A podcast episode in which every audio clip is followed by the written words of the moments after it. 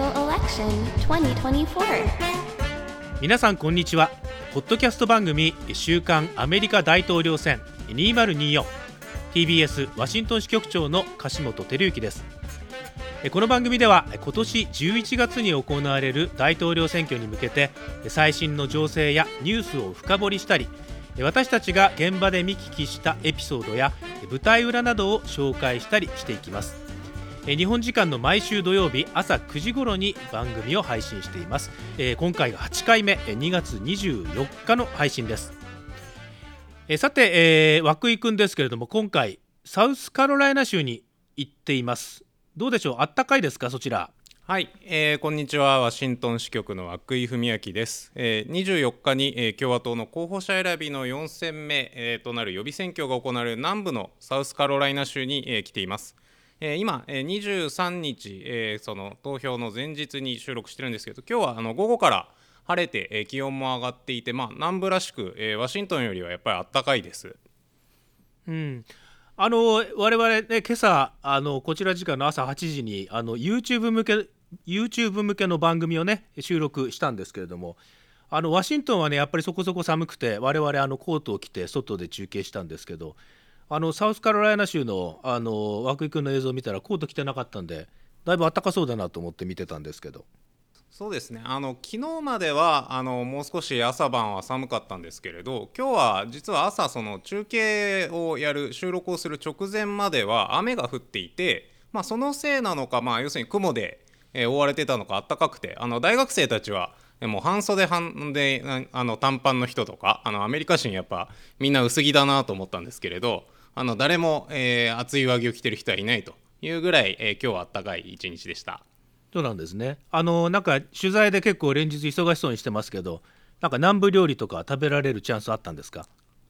ようやくあのこれまでずっとファストフードとかサンドイッチばっかりだったんです。今日あの昼にあの豚の、えー BBQ 料理、えー南部っぽいところに行けたんですが、そこであのサイドのあの豆料理これもすごく南部南部っぽいなと思ったんですけどベイクドビーンズという、えーものがあってですね、まあ、焼いてるというよりはなんか煮込んでるような感じだったんですけれど、えーそれもすごく美味しかったですあのサウスカロライナ州あの大豆の生産も非常に盛んな地域ですあそうなんですね。ははははなるほど。はい。で今日はあのそのサウスカロライナ州から、まあ、ヘイリーさんの情報をですね詳しくお伝えしていきたいと思いますけれどもなんか地元なんですよねそこがね。はい、あのヘイリー元国連大使、ここで、えー生まれて育って、知事もやったという地元です。あの選挙の直前の情勢や、まあ、あの共和党の中でトランプさんの最後のライバルとなったヘイリーさん、どんな人なのか、えーこちらから掘り下げてお伝えしていきます。はい。えーまずはその前にえー今週の大統領選ニュースです。Presidential Election 2024. えー今週の大統領選ニュースです。えー今週はえーサウスカロライナ州の予備選挙の直線情勢などが大きく報じられた1週間でしたけれども、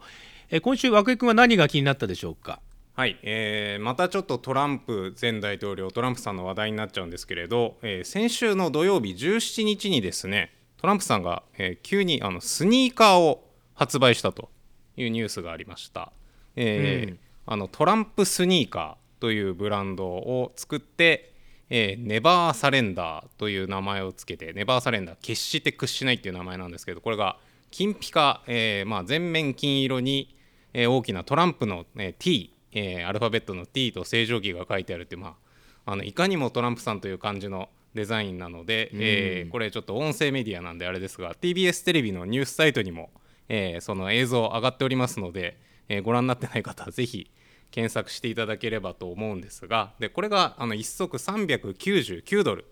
日本円で6万円ほどと高いんですが、えー限定専属というのがすぐに完売したということで、まあ、あのトランプさん人気あるなというふうに、えー改めて思ったというニュースです。で、まあ、あの政治活動には関係ないというふうにあのスニーカーのウェブサイトには書いてあるんですけれど、えー通信社 AP 通信によるとトランプさんの選挙陣営が宣伝に関わっているとか、まあ、あとアメリカメディアは大統領選で若者にアピールしたいんじゃないかというような分析もありましたが、まあ、トランプさんあの相変わらず話題に事欠かないなと思って印象に残ったニュースでした。政治活動関係ないっていうことはないでしょうねきっとね。まああのありとあらゆることがまあアピールになるというふうに思ってやってるでしょうね。ですよね、あの日あの、ミシガン州でね、あのえー集会に参加するという予定があって、その前にペンシルベニア州によって、でこのスニーカーのイベントにね、参加したんですよねす。ごい距離ですよこね。そのペンシルベニアとミシガンってね、あのそうでしょうね、その前の日、まあ、ニューヨークにいたのか、それともあのマール・アラゴにいたのか、ちょっとよく分かりませんけれども、忙しい中、わざわざ立ち寄って、そのねブランドのね、発表をしてましたけど、金ピカのすごいデザインでしたよね。そうですね。まああの、えーやっぱあのトランプフォースワンと言われるあのプライベートジェットがあるからできるすごい移動とまあそういうアピールだなという感じを受けました。でしたね。あのこのブランドの発表のそのあのスニーカーのイベントに立ち寄った時、まあ、5分ぐらいの、まあ、演説というか、まあ、ブランドの紹介をしてましたけど、まあ、そそその後すぐ立ち去ったんですけどなんかあれでしたね会場にいる若いあの女性でなんか熱狂的ななんかトランプさんファンがいてあのあの壇上に上がってこいみたいなこと言って。でなんか女性はなんか半分あの嬉し泣きしながらこの人はすごいんですよやっぱりトランプさんに投票しましょうみたいなこと言ってましたね。うん、まあ結局 その政治イベントだったのかなという気はしますね。そうでしたね。まあちょっと仕込みかどうかはね、ちょっと分かりませんけれども、そねはいそんな一場面もありましたけれどもね。はい。はいえで、えー、樫本さんが気になったニュースは何だったでしょうか？はいあのーまあ、先週、我々あの詳しく報じたですねウクライナ関連、はい。えー今週やっぱりその侵攻2年というのに合わせてですねそれからあのナワリヌイさんが死亡したというニュースもありましたのでロシアの反体制派のナーリーヌイさん、そうですね。はい。はい比較的あの、まあ、先週、その全然ウクライナ関連の報道がないというふうなことでね、お伝えしましたけれども、今週は比較的目にする1週間だったかなというふうに思いましたね。それであの、まあ、際立ったのが、やっぱりそのアメリカ議会でその支援法案が完全に頓挫しちゃってることですよね。あの先週、詳しくお伝えしましたけれども、上院で、えーウクライナなどの支援法案、可決したんですけれども、もう下院ではまあ審議入りすらしないということで、えー2週間のお休みに入ってしまったと、いうことでね。2週間っていうのはやっぱ長いですよね。ねえその間にこの2月24日っていうその開戦から2年という節目が来てしまうというですね、まあ、ちょっと、おまあ、今日もあの先ほどバイデン大統領あのイベントの挨拶での中でやっぱりその下院のねあの行動しないことに関してかなり強く怒ってましたけれどもね、まあ、ちょっと世界的にちょっと下院の動向があの注目されて、まあ、批判も高まっているということですよね。であの先週あのあの枠組から報告ありましたけれどもそのトランプ前大統領がウクライナ関連についてその支援してもいいけどその返済義務のあるローンにすべきだみたいなことをね、えー言ってるというふうなことがねありましたけれどもあの週末の番組ちょっと見てたんですけれどもねあの上院の重鎮議員あのリンゼー・グラムさんという方いらっしゃいますけれどもこれと全く同じ主張してましたね。うんであのグラムさんっていう方はそのあの上院の採決で、まあ、反対票を投じたんですね。で実はまあこの人がその賛成に回るか反対するかっていうのは結構大事で、まあ、その重鎮議員というのもあるんですけれども下院への影響力もあるので、まあ、あのこの人がまああの賛成票を投じたんだったら、えー下院でもやっぱりその、えー採決に向けて審議に向けて動くという力学が働くというところもあったんですけれども、まあ、彼が、えー反対票を投じたということで、まあ、その停滞する原因の一つにも、まあえー背景にもなっているということなんでしょうけれども、あのその例えばウクライナにはあのその返済義務のあるローンにすべきなんだというふうに言ったりとかあと国境対策がね、えーあのその不法移民、えーまあ、あの移民希望者ですねあの不法に国境を渡ってくる人たちはそれ全員メキシコ側でえー待たせるべきなんだということをね、まあ、こういう案だったら我々としては賛成できるみたいなことを言ってましたね、これ全くトランプさんが主張していることと同じそうですね。なんですよね。完全にうんグラムさんってもともとあんまりそういう議員ではないとね思われていた人ですよね。そうですね、あのー今、この予備選挙取材するにあたって、4年前、8年前のあの記事をいろいろと見てたんですけれどもね、あのグラムさん、やっぱりトランプさんに対して非常に批判的だった人だったんですよね。で当時の記事を読むと今と全然違うなと思いながら読んでたんですけれどももうどうにかしてこのトランプというよくわからない人じゃなくてきちんとした人を選ぶべきだみたいな感じのね主張を8年前はしてましたけれどももう今完全にそのトランプ党の一員になったという、まあ、典型的な議員の方ですけれどもね。はいあの実はこの方もサウスカロライナの方ですね。そうなんですよねあのサウスカロライナのその議員をめぐる状況はあのすごくやっぱトランプ色が強くなっているので、はい、ですね注目されてますね。はいですので、まあ、そのサウスカロライナこの後あの詳しく、えー現地の話を聞きながら掘り下げていこうと思います。Presidential Election 2024. さて続いては今週の大統領選。ここ詳しくのコーナーです。今回はトランプさんと一騎打ちになっているヘイリー元国連大使について掘り下げていきます。どんな人なのかそして地元での評判はどうなのか。そして24日のサウスカロライナ州の予備選挙の直前直前情勢はどうなのかといったことをお伝えしていきます。えーサウスカロライナ州にいるう涌井君、えー、とヘイリーさんの地元とかにも行ったんですよね？はい、あのサウスカロライナ全体がまあ一応彼女にとってはまあホームステイツ地元だというような言い方をしますが、まあ、まさに生まれ育った、えー町、えーあの幼少期を過ごしたという、えー町にも行ってみました。あの州の南にはい。バンバーグという、まあ、本当にあの行ってみて分かったんですけど小さい、えー町に、えー生まれたというかそこで幼少期を過ごしたんだなっていうような小さな町でしてまああのはい。温暖で静かな、まあ、あの何の変哲もないという言い方が正しいか分かりませんが、まあ、あまりその、特徴のないえーアメリカの田舎という感じのところに、えーまあ、あんまり大きくない、えー平屋建ての、えー一軒家があってそこがあの昔そのヘイリーさんの両親が、えー最初に借りた家ですというのが残ってるんですけれど、ね、この後詳しくお話ししますが、まあ、ヘイリーさんってインド系移民の2世なんですが、はい。まあ、そういう移民の娘さんがこんな、えーまあ、田舎の一軒家という感じのところからあの生まれて育った人が大統領を目指す今政治家になってるんだっていうのは、まああのまあ、主義主張とかはともかくとしましてもアメリカっていうのはやっぱその移民の国なんだなっていうのを、まあ、なんか感じさせられるような場所でした。うんそうですか、はあはあ。あのーまあ、よくね、あのまあ、あのヘイリーさんがこの後どうなるか分かりませんけど、仮にね、大統領、えー選の候補者になったりですね、大大統領になったりとかしたら、まあ、本当になんか、ね、小さな田舎の家から、えーサクセスストーリー、うんアメリカンドリームみたいな感じのね、えー感じになるのかもしれませんけれども、はい。まあ、今、現状ではなかなか苦戦はしてますけれどもね。はい、あのヘイリーさん、名前はね、よく聞くようになりましたけれども、どんな人なのか、でどんなあの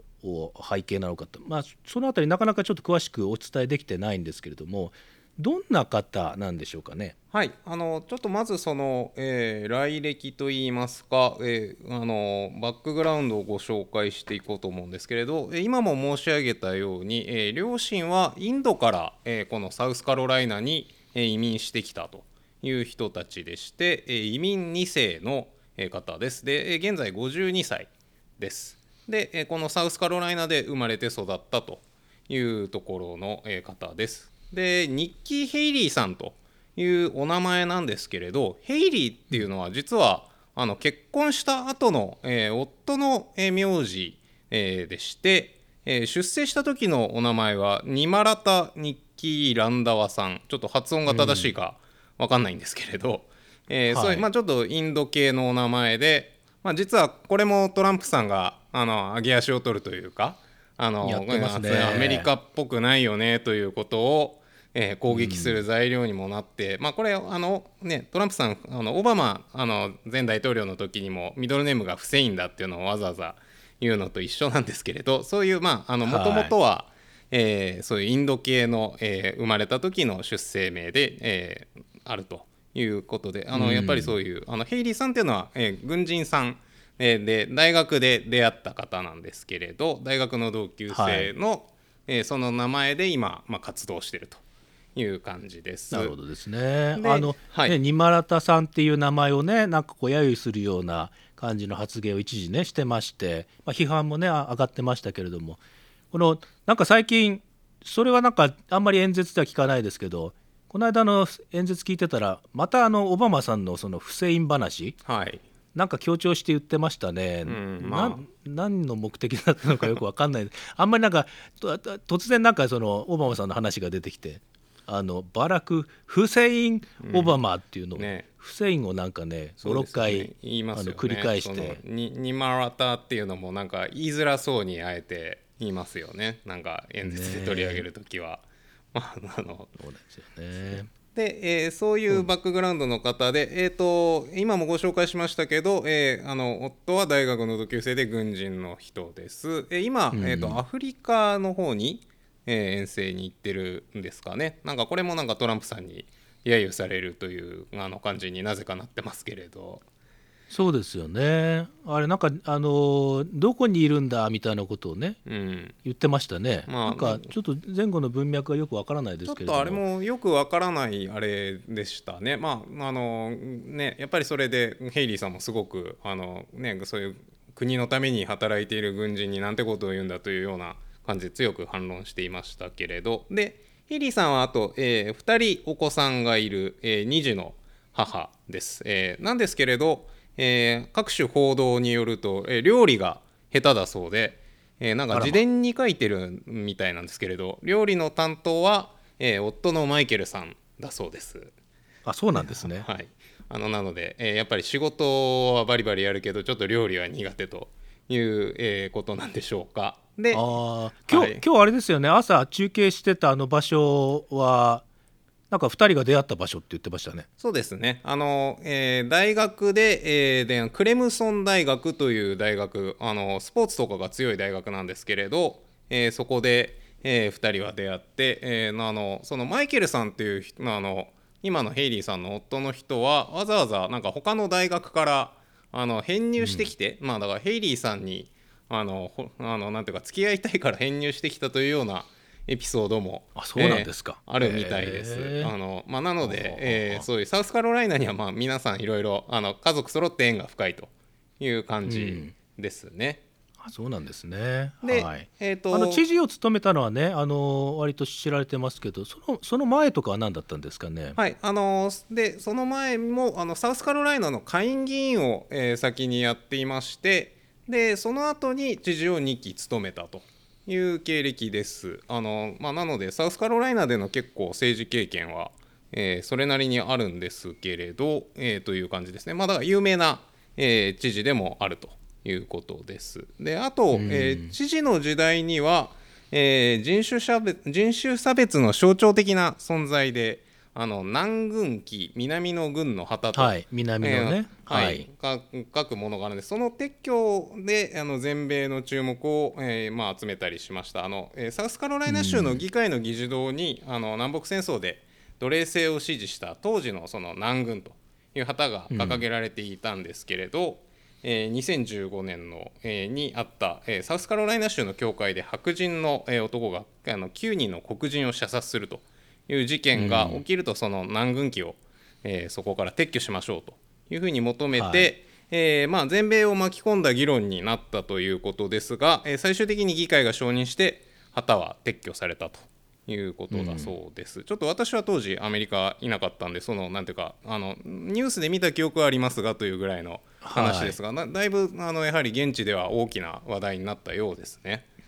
うんそうですね。あの、まあ、サウスカロライナ州というのは、まあ、歴史的に見るとあの、えー南北戦争が始まった場所なんですよね。あのサムター要塞という要塞があって、まあ、ここにあのいたその北軍、えーに対して、まあ、南軍が攻撃を仕掛けて、まあ、それでまあ戦争が始まったという場所ですけれども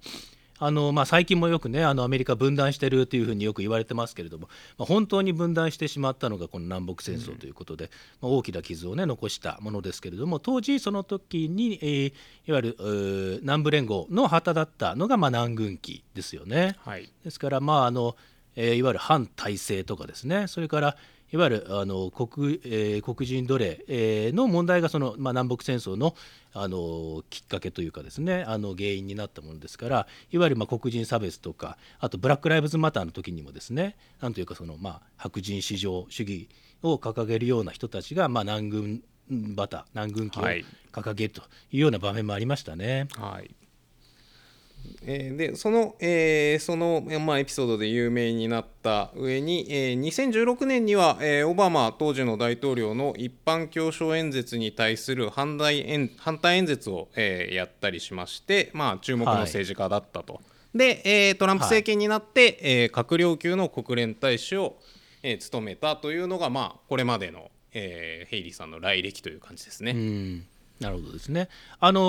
ーまああの毎年その大統領が議会に行って行うこの一般教書演説、まあ、日本にもあのー大きくあのー我々も報じますけど、まあ、注目される、うはい。演説ですけれども。これ毎回その一般教書演説というのを大統領が議会でやってその後にあのいわゆる野党側の反対演説っていうのがね行われるんですよね。まあ、そうあの短い20分とか30分ぐらいかな、えーですけれども、まあ、あの割とそのいわゆる、まあ、今だと与党が民主党ですので、えーその、まあ、反対の共和党の誰かが、まあ、起用されてあの我々はこういう主張なんだというふうな主張をですねあのやるんですけれども、まあ、あのこれに選ばれたということは、まあ、非常に注目の政治家だったということが言えますね。はいでまあ、あの今回の選挙戦でも、まあえー名乗りを上げるのは早くて、えー、と去年の2月でしたっけあそうですね、はい、あのー割と早くですね、あのー名乗りを上げて、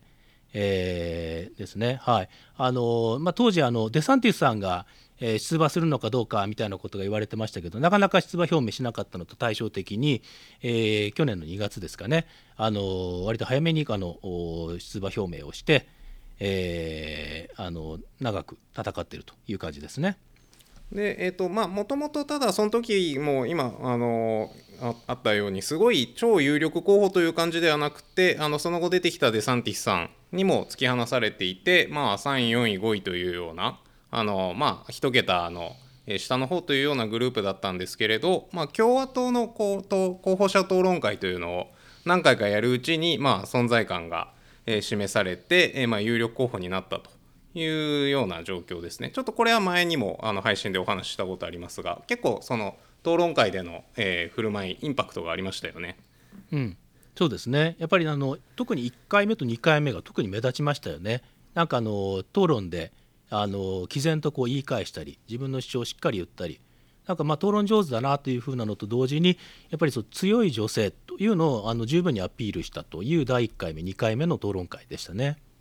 はい、で,、えー、とで現状としてはもうデサンティスさんとか他の、えーえ共和党に名乗り上げていた候補が撤退してしまって、えートランプさんと、えー一騎打ちになっているという状況です。で、えー一騎打ちになってからは、えートランプさんのことと、まあ、かなり対立対決姿勢批判とかを、えー強めているんですけれど実は、えートランプさんとの距離感というのは、まあ、変わり続けていて、まあ、ちょっと変わり身が早いなというような見方もあります。あのさっきも言いましたけれどあの国連大使も、ね、トランプさんの下でやっていましたしというところは言われてるんですよね。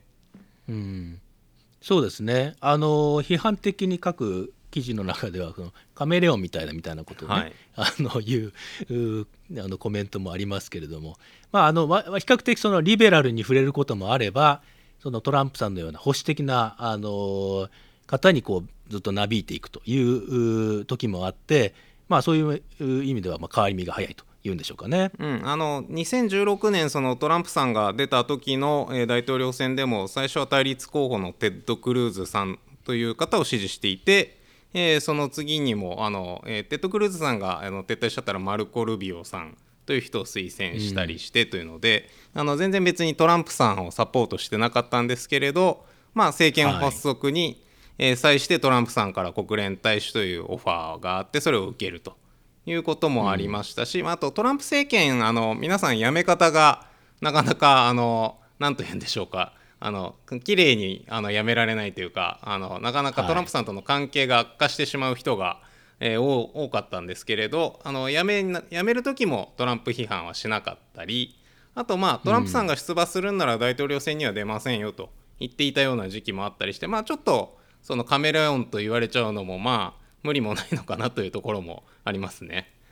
そうですねあとやっぱりそのあの、まあ、トランプさん、まあそのえートランプ批判をその政権離れる時もしなかったということもあってまあ、なんか今回もそのやっぱり副大統領を狙ってるんじゃないかみたいなことをねよく言われたりもしましたね。はい、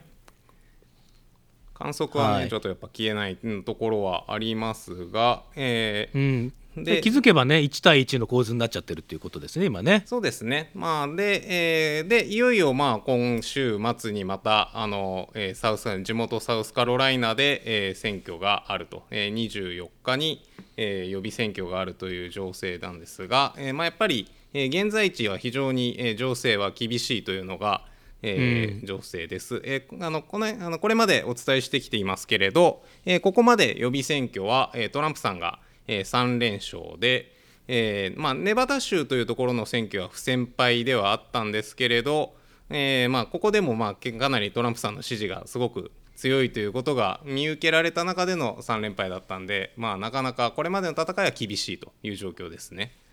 うんなんか世論調査でも今だいぶ差がつけられてると地元でも。そうですね。でその地元で、えー逆転したいというふうに、えーもちろんヘイリーさんとしては思ってるわけなんですが、えー今収録をしている23日の時点で、えーリアルクリアポリティクスというよく、えー引用される、えーところの、えー調査ではトランプさんは、えー61.8%、えーヘイリーさんは36.5%、えーまあ、すごい差ですね。25ポイント強化そうですね。ただまあダブルスコアと今まで言われてた割にはちょっとヘイリーさんが支持を少しだけ取ってるは感じなんでしょうかね。という感じですかね。あのこれまでダブルスコア30にはなってない。これまでまあ30相当離れてますね。まああのいわゆるそのこの通りの、えー結果になるんであればもうすぐにあのトランプさんの勝利確実が報道されるような、まあ、大差ではありますね。うん。で、えー、とこの,、まあ、あのさらに、まあ、トランプさんの盤石さを示す材料としてあの先ほども、えーちょっとお話ありましたけど地元の議員が、えーみんな、えートランプさんを支援しているという状態なんです。えーとえー連邦議会の議員が、えーサウスカロライナ選出は下院は7人いるんですけれどそのうち5人。で上院は、え2人ですが、えーそれも2人とも、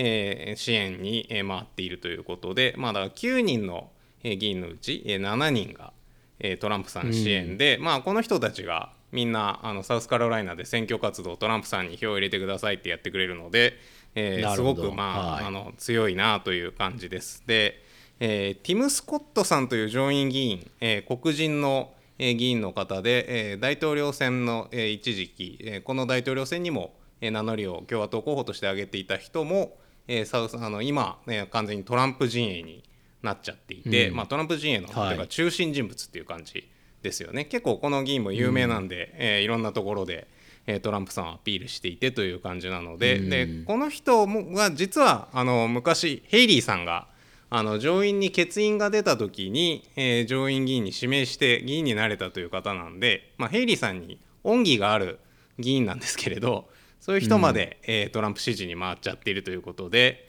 えーまあ、なかなか、えー選挙戦としては、えー厳しいなという感じは受けています。なるほどであの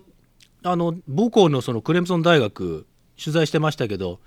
なんかあれですか？後輩たちもやっぱりトランプ支持が多いんですって？はい、あのーその今日まさにその母校クレムソン大学あ昨日今日と、えー取材でちょっと行ってきたんですけれどそこにある、えー共和党クラブ、えー共和党を支持する学生さんのサークルですけれど、まあ、ヘイリーさんはもうグローバリストなんで、えー全然ダメですと。もうあのかなり手厳しく、えー皆さん批判して、えーもうそのサークルとしてトランプ氏支持を、えー決定しているというような状態でした。あの OB なんで誰かねあの誰か支援する人はいないあの OB はあの支援したいという人はいないんですかって聞いてもみんな苦笑いするというような感じでした。あそうなんですか。はい、うーん。なんででしょうね。まああのーやっぱりここのその南部サウスカロライナ州というところの、まあ、土地柄というのがあるのかなというふうには、えー思っています。あの学生さんと話していてすらなんなんていうかちょっと保守性の強さを、えー感じたりするんですけれどその、えー聖書の教義は絶対であるというかその、まあ、軸通り解釈すべきであるというキリスト教福音派というような人たちも、えーアメリカの平均より多かったりあと中絶問題も、あの反対であるというか、まあ、そういう問題に関心がいわゆるあの日本語で言うと価値観の問題と言われるような問題に関心が高くてそれをすごくまあ保守的に、えー捉えるあの古くからの考え方を大事にするというような人たちが、えー非常に多い土地柄であのヘイリーさんはまあ先ほどあの多少話題になりましたけれど、まあ、ちょちょっとリベラルによったり、まあ、保守によったりという、まあ、なんか主張が、まあ、そういう意味では割と真ん中に多少近いところがあるわけですけれど、まあ、トランプさんは非常に保守的な、はっきりとした、えー立場を持っているので、まあ、その主張という点でもトランプさんは支持を広げやすいのかなというふうに思いました。まあ、だからその大学の後輩たちはかなり厳しくヘイリーさんを批判していましたけれど、まあ、もうちょっと街中で取材をしたりしていると、まあ、ヘイリーさんも別に悪くないんだけれどトランプさんの方がよりい。いねという声という感じですね、それがだからなんというかこの今の世論調査の差に現れているのかなというふうに思います。うん。まあ、地元でね知事も務められてたわけですし、まあ、人気がないわけではね必ずしもないんでしょうけれどもそうですねだから不人気じゃないんですけど、トランプさんが大人気という感じですね。なるほどですね。まあ、そのちょっとあの苦しい状況のヘイリーさんですけれども、なんか20日にね、緊急会見を開きましたよね。はい。あのなんかねなんか選挙戦の状況についてっていうあのちょっとよくわからなはいいタイトルだったんで、ねなんだろうっていうふうにちょっと思いましたけどね。ねえあの我々もしかしたら撤撤退表明なのかなというふうにもちょっとお一瞬身構えたんですけれども、全くね逆で、あのーいわゆる選挙戦継続宣言みたいなね感じの会見でした。あのー予備選挙は始まったばかりだと。有権者が門を閉ざすまで私は戦い続けるというふうに強調しましたね。でそれで、あの多くの州であの来月3月5日のスーパーチューズデーというのがあって、まあ、ここでは15の州でね予備選挙とか党員集会が行われますけれどもあのそこを目指してその選挙戦を続けていく考えを、まあ、示したという会見でしたね。はい。あとまあトランプさんへの批判もトーンが高まってましたね。そうでしたね、はい、これまでもですね、まあ、あのトランプさんは混乱をもたらすとかですね、まあ、77歳も高齢だとかですね。それから討論会に出てこないのはおかしいと。出てくるべきだというふうな、まあ、批判はねあのしていましたけれども今回その畳みかけるようにやっぱり批判を重ねていたというのがとても印象的で、まあ、先ほどあの夫を、まあ、あの揶揄されるような、発言がトランプさんからあったということもありましてその、まあ、いわゆるその従軍をするような、えー人を批判するのを、えー、バ、バカにするのはおかしいというふうなことを言ったりですね。あとその選挙献金がいくつかあのかなり集まってますけれどもその中でそのいわゆる50 million dollar、まあ、75億円ぐらいですかね、はい。を自分の裁判費用に充てるのはおかしいとかあとニュースにもなりましたけどそのロシアに NATO の国をまあ攻撃するようにけしかけるのはおかしいとか、えーかなりあの畳みかけるように次々と批判をしていってそしてあのあのトランプ氏はもう自分のことばかりだとで過去の自身の亡霊にとらわれているというふうなですね強い批判展開してましたよね。はい。まあまあななぜまあこんなに強気だったんですかね？ねえあのんなんかなと思ってちょっといろいろと考えてみたんですけどもね、はいあの一つねやっぱり会会見を見ててあのヒントがあったなというふうに思ったことがあってであのあのこれまで、まあ、トランプさんが圧勝できているというのをね、お伝えしてますけれどもなんかねヘイリーさんがね面白い捉え方してたんですよ。あのトランプはアイオワ州では49%の票を取れなかったとでニューハンプシャー州でも46%の票を取れなかったというふうにね、うん。まあ、強く指摘してたんですよね。はいでまあ、実際そうなんですよあのトランプさんってもういわゆる半数以上の票を取ったということで、まあ、圧勝というふうにね我々も含めて報じたんですけれども、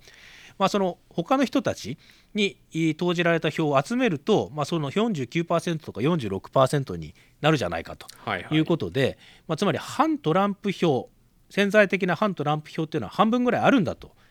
いうふうな解釈ですよね。うん。で今回のねあの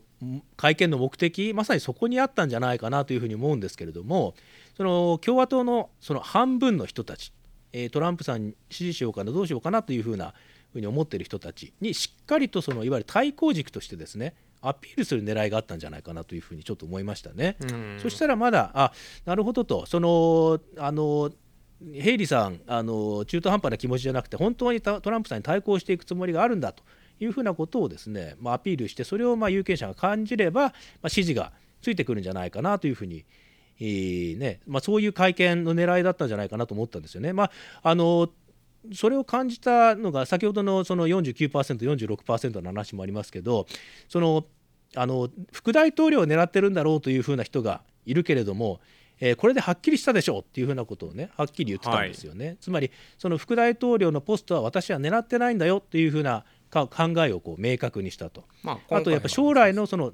そうですねその将来の大統領選挙を狙ってるんだろうっていうことももう私はそういう、えー今私のこの態度を見れば分かるでしょうみたいなことを言ってましたね。うんですから、まあ、あのしっかりトランプさんには対抗していくんだと対抗軸になるんだというふうなそんなアピールを行うための会見だったというふうに思いましたね。まあなんかもう決まりでしょというムードをまあもう一回まあ戦うんだという姿勢を示すという感じがあったのかなということですかね。たまあ、ただまあ現実問題としてまあ見通しは厳しいと思うんですけれどあのしかもまあちょっとあの選挙を続けていく上にはいろいろまああの人を動員したりなんだりとかでまあお金もかかったりという問題もありますよね。そうですね。やっぱり資金がなければ続けられませんのでやっぱりこのお選挙戦継続宣言の背景にはそのお献金をしてくるうしてくれる人の思い。え特にそのトランプさんが嫌だなというふうな思ってる大口献金者たちの思い。まあ彼らがそのまだ戦えというふうな意思表示をしているとうん。いうことの表れということなんでしょうね。なるほど、えーと、献金に関連しまして、えー少し前になるんですが、えーリスナーの方から、えー質問、えーいただいています、えーちょっとお答えが遅くなってしまったんですが、えーポッドキャストネームコデカさんからの質問です、えー一つ気になったことがあり、えーぜひ質問させていただきたいです。数回前の放送でデサンティス氏がアイオワ州での選挙活動に多大な金額を費やしていたと、えー話していたと記憶しています、えーそうしたお金はどこから拠出されるものなのでしょうか？またそれだけの支出をしたのにもかかわらず簡単に撤退してもらえるものなあ撤退してしまえるものなのでしょうか、えーこういうご質問をいただきました。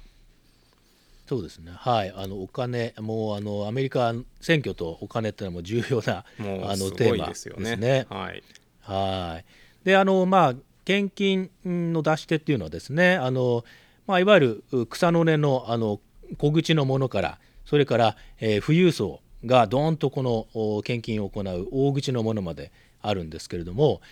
あのトランプさんは小口の献金が実は多いんですよね、うんうん。つまり草の根の支持があるというふうに、まあ、言えると思うんですけれども、はい。あとはやっぱりそトランプさんあのよくわ我々もメールで受信しますけどあの、えーとにかく寄付をしてほしいと。そうですね、えーあのんイベントなんかあるたびに、えー来ますよねあれね。取材をするために登録してるんですけど必ず最後には献金の呼びかけがついてますよね。そうですね。あと起訴された時にはあの大変な事態になったと。助けてくれ。とい。うはいようなことあったりとかですね、それなんかイベントのためになんかねあの、うん。しっかりお金を集めてきてますし。ますよね。はい、あとはやっぱりあの、えっと、マール・ア・ラーゴで、あの開くその献金者向けのパーティーみたいなところに招待しますよと。いくらいくら積んでくれたらトランプさんとのあのお話ができますよとかですね、そういうのもありますね。なんかファンクラブはい特典みたいな感じですよね。そうですね、本当にそれに近いですよね、ははいい。まあ、そういった方々に支えられた部分っていうのが多いんですけど、まあ、先ほども話しましたけど、まあ、そうやって集めたお金の中から、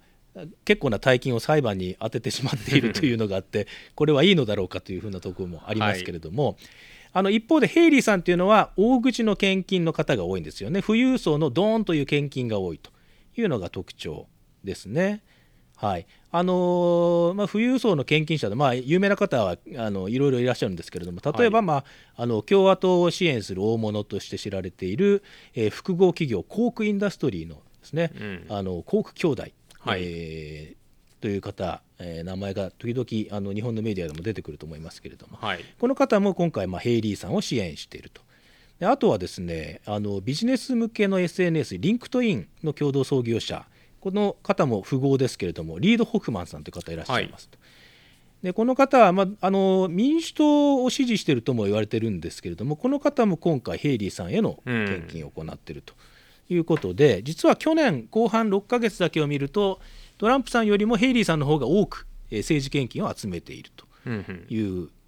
こともあってですね、まあ、こうした資金がああの選挙キャンペーンに使われて、まあ、人を動員したりとかあとはあの選挙 CM ですね、はい。あのたくさん流れてると思いますけれどもこういったものにあの費やされて、まあ、選挙戦を行うということですよね。はい。えー、と今あの、ヘイリーさん、大口があの献金が多いというのがありましたけど、まあ、やっぱり大口献金者もトランプさんをストップしたいというところに動機があるようでして、まあ、トランプさんの政策ってどちらかというと、まあ、中所得、低所得以下の、えー労働者層というような人たちに、えー目が向いていて、まあ、ほあのいわゆる関税の引き上げとかそういう企業活動にとっては、まあ、のマイナスになるような主張も、えー多くしていると。いうことがあり、えそういう先ほど来出てる富豪の、えまあ、企業のオーナーのような人たちにとっては、えトランプ政権を支持したいので、えまあ、ヘイリーさんを支援するというような動きになっているという感じですね。うん、そうですね。あの2016年にトランプさんが大統領に当選した時にはそのいわゆるラストベルトっていうねあの昔は工業地帯だったんだけれども、まあ、さすあのあのその産業がちょっとあのおダメになっちゃった地域というところでのやっぱ白人のその労働階級に労働者層にま支援されて、えーあの支持を伸ばしたというふうにもね言われてますのでね、はい、あのそういった背景もあるんだと思いますけれども。であとですねあの献金の話で言うとですねあのスーパーパックというですね政治団体があってですね、はい。なんかゲームの名前みたいですけど、まあ、スーパーパック名前だけはなんかすね日本でも何回かねそういうあの見たことがあるという人は結構いるんじゃないかと思いますけど、ね、どういう団体かというね。はい。はい、ここはあのいわゆるその特定の個人を必ずしも支持しているわけではないその政治団体という、まあ、建前ですね。はいでそこにまああの大口の献金者がどーんとあの献金をするんですけれども、まあ、実際はあの例えばトランプさんを支持するスーパーパックがあったりとかヘイリーさんを支持するスーパーパックということで、まあ、こういうスーパーパックがたくさんそういう CM をどんどん流したりしてですねあの選挙戦を繰り広げるとそういう感じなんですよね。そうですねあのワシントン DC はあんまり選挙 CM 今見ませんけどサウスカロライナ結構はい。CM 流れてんじゃないですか？あのちょっと、えー見ただけでもやっぱ結構流れてまして、まあ、あの主にやっぱりトランプさんにおあの、えー追い上げたいということでヘイリー陣営が出したんだろうなという CM が、えー多く流れてます、まあ、だからトランプさんのネガティブな面を強調するようなものが、えー多いのかなという感じでした。で、まあ、ちょっと泊まってるホテルで、えー従業員にあのなんなんで日本人が来たのというふうに聞かれるときにあの選挙の取材で来たんですよというような話をしたらやっぱり選挙期間今テレビのせんあの CM が全部選挙 CM ばっかりで嫌になっちゃうというようなことをぼやいてる人もいました、まあ、そのくらい CM はその選挙一色になってるという感じですね。そうですね。でアメリカのしあの選挙 CM って、まあ、ご存知の方多いと思いますけどネガティブキャンペーンっていうのがね、はい。あるんですよね。つまり相手の批判をする CM ですね、はい。この候補はどこどこが悪いこんなことをこんなひどいことを言ってたとかこんなひどいことをやってたとかなんかもう見ててなんかちょっと若干うんざりするようなちょっと日本ではネガティブなことばっかり、ねイメージしづらい方もいるかもしれないですけど本当にあのあこうも足ざまに言うかというような中身ですよね。ね。でそれがねあの複数の候補が立て続けに流れるもんですからね、あの A さんが B さんを悪く言ったと思ったら B さんが A さんを悪く言ってるようなそんな CM がね、はい。ずっと流れてるんですよね。うん。なので、まあ、こういったあー CM もあのいわゆるその候補者本人の、おえー政治団体に加えてそのスーパーパックといったあの支援する政治団体があのお金を出して、えーそういうキャンペーンを続けているということでこれ実はやっぱりそのしっかり資金を稼いで、えーしっかりキャンペーンをやった候補がやっぱ強いというふうに言われてますのでそのどれくらいの資金を集められるかというのはそのアメリカの選挙で非常に大事ということになってきますね。そうですね、まあ、あと当然あのこうしたあの献金者の意向というのも、まあ、その先ほど来のそのヘイリーさんも撤退するのかしないのかみたいな話でも、まああのまあ、その献金者の意向判断というのも、まあ、当然重要になってくるわけですよね。そうですね。はい、ですので、まあ、今回そのいわゆる選挙戦継続宣言をしたという背景にはやっぱりその大口献金の方々からのそのゴーサインというかですねまだ戦いなさいというふうなあ支援があったというふうに解釈していいんだと思いますね。であの気づけばそのサウスカロライナの予備選挙からスーパーチューズデーまではわずか11日ぐらいしかないんですよね。うんでその中にスーパーチューズデーの中までにまだミシガンとか、えーいくつかの州があって、えー、と21ですかね全部でいうと。はいおの州で、えー、と予備選挙とか、えー党員集会が行われます。ですのでこの11日間でぎゅっとこの短期決戦でここで、えー集中してお金を投下してアピールをすればあーそのなんていうかモメンタムをつかめるその流れをつかめると、ねかもしれないというふうなことで、まあ、最後の正念場ということも言えるのかもしれないですね。まあ、ヘイリーさんがどういうふうに戦うかで本当にその、えー彼女が狙っているように反トランプの潜在的な、えー票をえしっかり取り込むことができるかというところがスーパーチューズデーにかけてのポイントになるかと思います。はいえーここまで、えー今週の大統領選ここ詳しくでした。Presidential Election 2024. 週刊アメリカ大統領選2024皆さんの感想をお待ちしています。X ではハッシュタグ TBS アメリカ大統領選でつぶやいてください。またこんなことを知りたい。こんなことを調べてほしいといったリクエストやアメリカ大統領選にまつわる疑問質問もお待ちしています。メールアドレスは usa-tbs tbs.co.jp usa-tbs.tbs.co.jp です。はい、えーご意見ご感想ぜひ、えーお待ちしています。はい、えー、と今週はですねあの YouTube での番組もお収録をしてきましたので、えー YouTube で、えー検索すれば出てくると思いますので TBS ニュースディグの、えーページからいけ、えー、と見られると思いますので、えーそちらもお、えーぜひ見ていただければなと思いますけれどもよろしくお願いしますえー今週ははい、えー今週のポッドキャストはこの辺りで失礼します、えーお相手は TBS ワシントン支局長の樫本照之とえーサウスカロライナからワシントン支局の涌井文明でした。